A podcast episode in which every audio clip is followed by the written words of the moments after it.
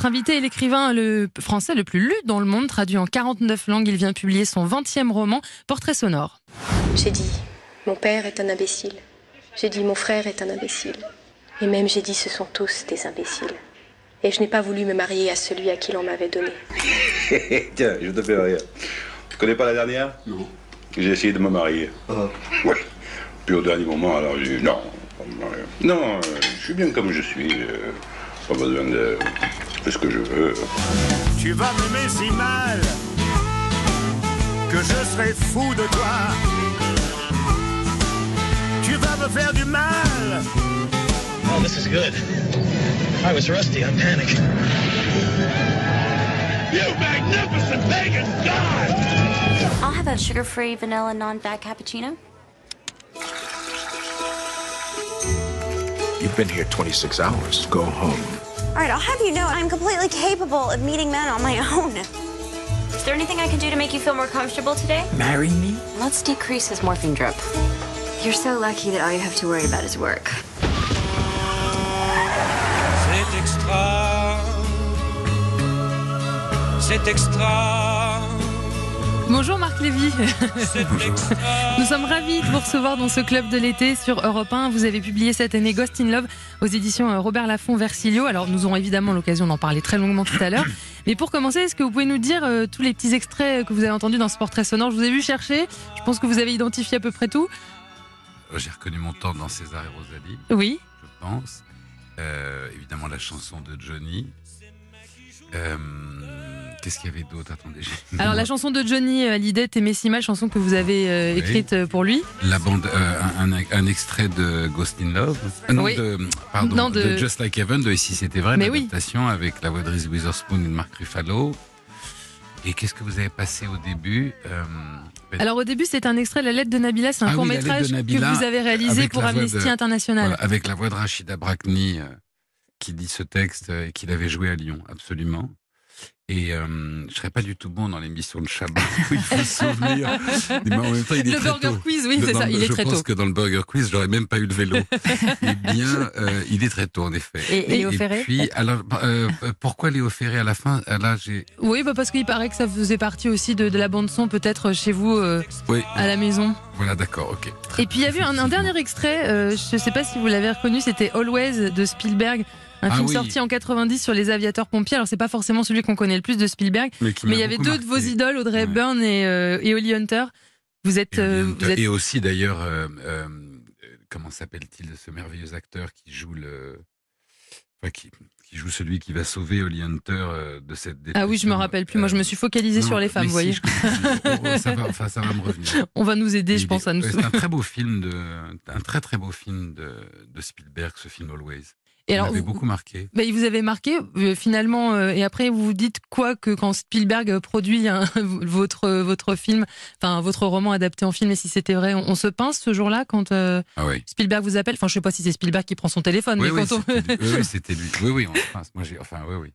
Euh, Je me suis pincé pendant. Je continue parfois d'ailleurs de. comment ça s'est passé? Racontez-nous. Et c'était assez dingue parce que euh, on avait rendez-vous avec euh, euh, Susanna, qui est enfin, ma co enfin mon éditrice et en même temps ma meilleure amie depuis euh, plus de 20 ans. Et on avait un rendez-vous téléphonique dans les bureaux de Robert Laffont avec euh, la DreamWorks. Mais on n'avait pas du tout, on n'imaginait pas une seconde qu'on parlerait à Spielberg. On savait qu'on allait parler à quelqu'un de la DreamWorks et on devait parler après euh, à, enfin, deux autres, à deux autres. Et puis tout à coup, le, le- on était en main libre pour pouvoir parler comme ça. Et puis tout à coup, j'ai entendu euh, Bonjour Marc. Et étant un fan absolu de Spielberg, j'ai reconnu sa voix immédiatement.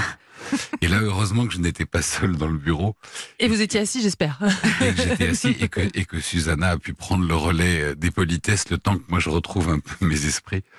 oui, ça devait être très impressionnant. C'était c'était impressionnant et c'était très euh, c'était bon c'était magique et puis euh, très émouvant en même temps. Et c'est voyez, ça vous arrive pas tous les jours.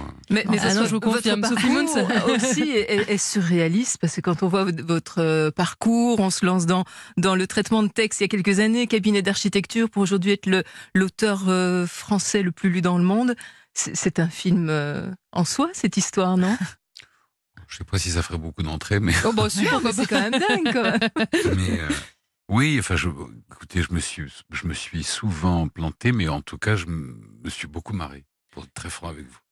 Et je sais pas, j'ai euh, j'ai eu la chance de, de, de, grandir avec une bande d'amis où euh, on est, enfin, on, a, on est tous assez épicuriens, amoureux de la vie, et on a toujours aimé euh, faire les choses euh, et en même temps, oui, sans jamais se prendre au sérieux parce que ça les gâche, enfin, ça gâche le plaisir. Au ressenti, vous êtes, vous êtes quelqu'un d'intuitif? Sophie Massieu.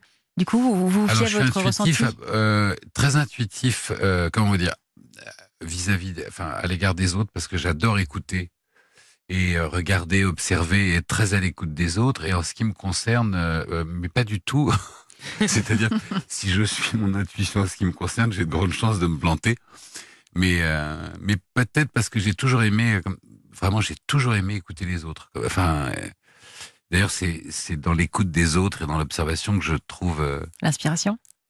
Oui, euh, qu'à- enfin, euh, 99% de mes idées et de la façon dont les personnages se fabriquent et dont les émotions se racontent. euh, euh, Il y avait cette très jolie phrase. Ma grand-mère me disait toujours, hein, quand elle voulait m'effrayer avec sa disparition, elle me disait une grand-mère qui meurt, c'est une bibliothèque qui brûle. Ouais, oui. Et, euh, et je crois qu'en fait, euh, chaque être humain est une bibliothèque de d'histoires, d'émotions, de vécu. Et, et l'écoute, c'est passionnant. On s'en- on s'ennuie jamais euh, quand on écoute les autres. Est-ce Oui. qu'on écoute encore vraiment attentivement ou est-ce qu'on se laisse, euh, euh, comment dire, déconcentrer par euh, nos, nos- nos téléphones, nos smartphones et tout ça? Est-ce que, vous croyez qu'on a gardé une vraie qualité d'écoute? Est-ce que vous, en tout cas, vous parvenez à la garder, à la conserver? Ouais, Je pense que un, comment vous dire, c'est un des grands, euh, c'est un, c'est un des grands enjeux de la façon dont on va apprivoiser cette technologie. Euh, comme dans toute chose, c'est pas la, enfin, ça n'est pas la chose qui est, qui est dangereuse, c'est l'usage qu'on en fait. Euh, et donc, euh, euh, je suis comme tout le monde. J'ai eu cette tendance, euh, cette hyper tendance, vous voyez, à regarder mon écran euh, à un moment donné. Et puis après, il y a eu une deuxième phase où je me suis dit, maintenant, ça suffit. Et donc, je l'ai posé presque par lassitude. Et puis, j'ai aussi cette chance que mon métier me rappelle à la, à la nécessité euh, et au besoin d'être, euh, d'observer, d'écouter euh, et d'aller chercher euh, toute cette matière de vie pour pouvoir écrire. Mais euh, il y a aussi une question d'époque. C'est très marrant parce que il y a pas très longtemps, je, je, je disais, enfin, je disais à mes enfants à table, je ne veux plus de tablette ou de ou d'écran à table quand on se met Ah à oui, table. il faut des règles Mais je maintenant. me hein. suis souvenu que mes parents me disaient qu'il était hors de question de regarder la télévision. Oui, à l'époque, c'était ça, on à devait pas être devant un le écran. support a changé. Oui, c'est ça. le- oui, le support- Ou d'ailleurs, euh, quand on était fou de lecture, euh, pose ton livre le temps qu'on soit à table pour se parler. Donc, Donc c'est la même chose finalement, c'est juste le support qui a changé, mais on avait déjà tendance à s'éparpiller. oui, le, le- bah, écoutez, plus le support euh, est proche de nous et plus il est addictif et plus il est dangereux. Le jour où on nous greffera des, oui, des smartphones dans les yeux, on aura beaucoup plus de mal encore à les éteindre. Mais, euh, mais je crois que c'est une- c'est une question de mode de fonctionnement. Oui, puis de, de responsabilisation aussi. On est capable aussi de l'utiliser comme on veut. Et puis il y avait un Non, extrait mais de- du. dans, dans vie, vous voyez, c'est comme, enfin, vous parliez tout à l'heure de la nourriture, c'est comme la, parce qu'on appelle la malbouffe. La malbouffe, on, on y a tous cédé à un moment donné parce qu'elle était pratique, parce que c'est plus facile de, voyez, enfin, d'acheter dans un supermarché un sandwich au cellophane, de Bien le sûr, déballer, de le oui. manger. Et puis un jour, on- pardonnez-moi cette, cette analogie triviale, et puis un jour, on regoute un, un sandwich avec une baguette faite par un boulanger et une, Ah, une vraie, et- oh, et, on oh, se dit, mais je, Ça suffit. ça suffit. Donc voilà, c'est, vous voyez, tout est une question. On, on se régule pas par obligation toujours, on se régule aussi par, euh, par désir. Oui, c'est vrai. On va poursuivre toute cette conversation, Marc Lévy, euh, dans un instant, juste après avoir écouté You Say, Lorraine Daigle sur Europe 1.